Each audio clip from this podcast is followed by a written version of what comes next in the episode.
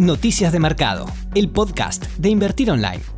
Hola, ¿qué tal? En este episodio vamos a repasar las noticias que marcaron al mercado local e internacional en esta semana. Uno de los factores más relevantes que marcó la agenda de los mercados esta semana fue el avance de la segunda ola de coronavirus en diversos países del mundo, además del aumento de casos en Estados Unidos. California, Texas y Florida, que son los tres estados más poblados del país, son además los que han visto las mayores alzas en el número de casos positivos esta semana, con un promedio que supera los 5.000 diarios en cada uno de ellos. Esto llevó a que compañías muy importantes como Apple y Disney deban dar marcha atrás en la reapertura de tiendas y parques, lo que se vio reflejado en su cotización sobre todo al final de la semana. Además, mientras la presidenta del Banco Central Europeo dice que lo peor de la pandemia ya pasó, al menos en Europa, los países de esa región siguen tomando diversas medidas para contener el virus. Se habló de prohibir vuelos provenientes de Estados Unidos y en el sur del Reino Unido planean cerrar algunas playas por el desborde registrado al reabrir la cuarentena. La Reserva Federal de Estados Unidos analizó los 34 principales bancos del país en el test de estrés anual la entidad ordenó limitar el pago de dividendos y va a prohibir las recompras de acciones hasta al menos el cuarto trimestre, después de evaluar las finanzas de las firmas frente a una posible crisis económica severa por la pandemia del coronavirus.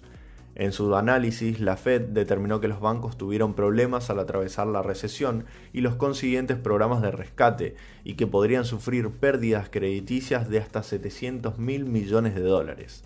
En el mismo sentido, el FMI comentó que la deuda mundial podría superar los niveles alcanzados después de la Segunda Guerra Mundial y llegar al 101% del PBI mundial. Advierte que el sector bancario será puesto a prueba, pero que los 10 años de reformas en su sistema luego de la crisis del 2008 le han dado las herramientas para combatir la crisis. Asimismo, el FMI señala que los bancos centrales alrededor del mundo han suavizado las condiciones financieras a través de acciones rápidas y atrevidas. Aún así, la deuda enfrentada se podría volver incontrolable.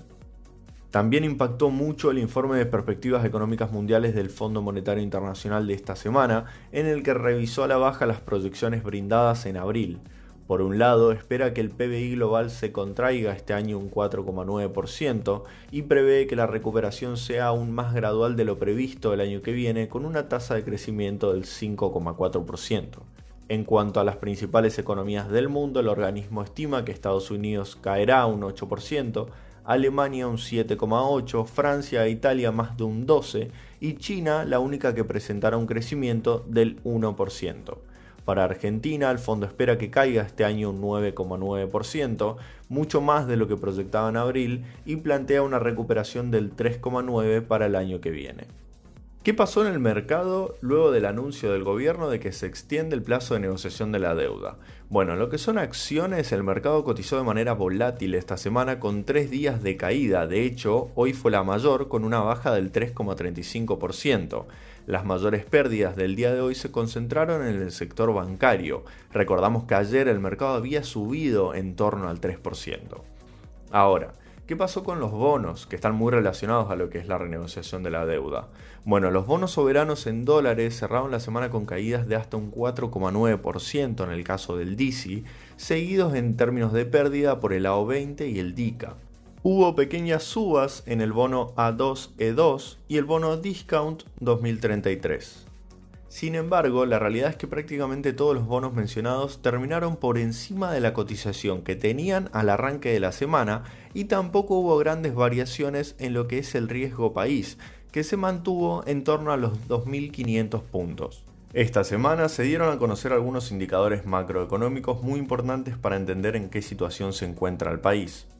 El resultado fiscal de mayo dio deficitario. Por un lado, el déficit fiscal primario fue de más de 250 mil millones de pesos, frente a un resultado positivo de casi 26 mil millones de pesos registrado en el mismo mes del año pasado, mientras que el resultado financiero dio negativo en 308 mil millones de pesos.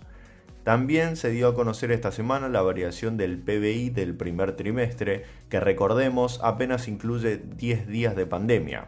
El indicador cayó un 5,4% interanual, con una fuerte incidencia negativa del sector de la industria manufacturera, comercio mayorista, minorista y reparaciones y de la construcción. Además, la desocupación subió hasta el 10,4% en los primeros tres meses del año y avanzó tres décimas interanual.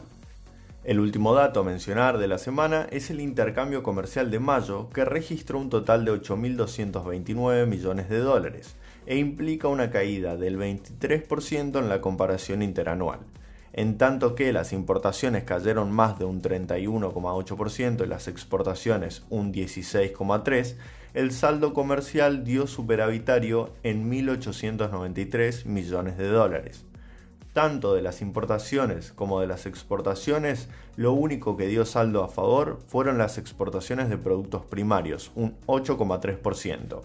Y de las relaciones comerciales con los tres principales aliados de Argentina, que son China, Brasil y Estados Unidos, con el único que dio saldo positivo fue con los asiáticos. Esta semana el Morgan Stanley Capital International mantuvo a la Argentina como mercado emergente, aunque realizó algunas advertencias sobre el acceso al mercado y también realizó críticas sobre el control de capitales vigente desde el año pasado. Te esperamos en la próxima edición de Noticias de Mercado, el podcast de Invertir Online. Para conocer más información visita nuestro sitio www.invertironline.com y encontrarnos en nuestras redes sociales.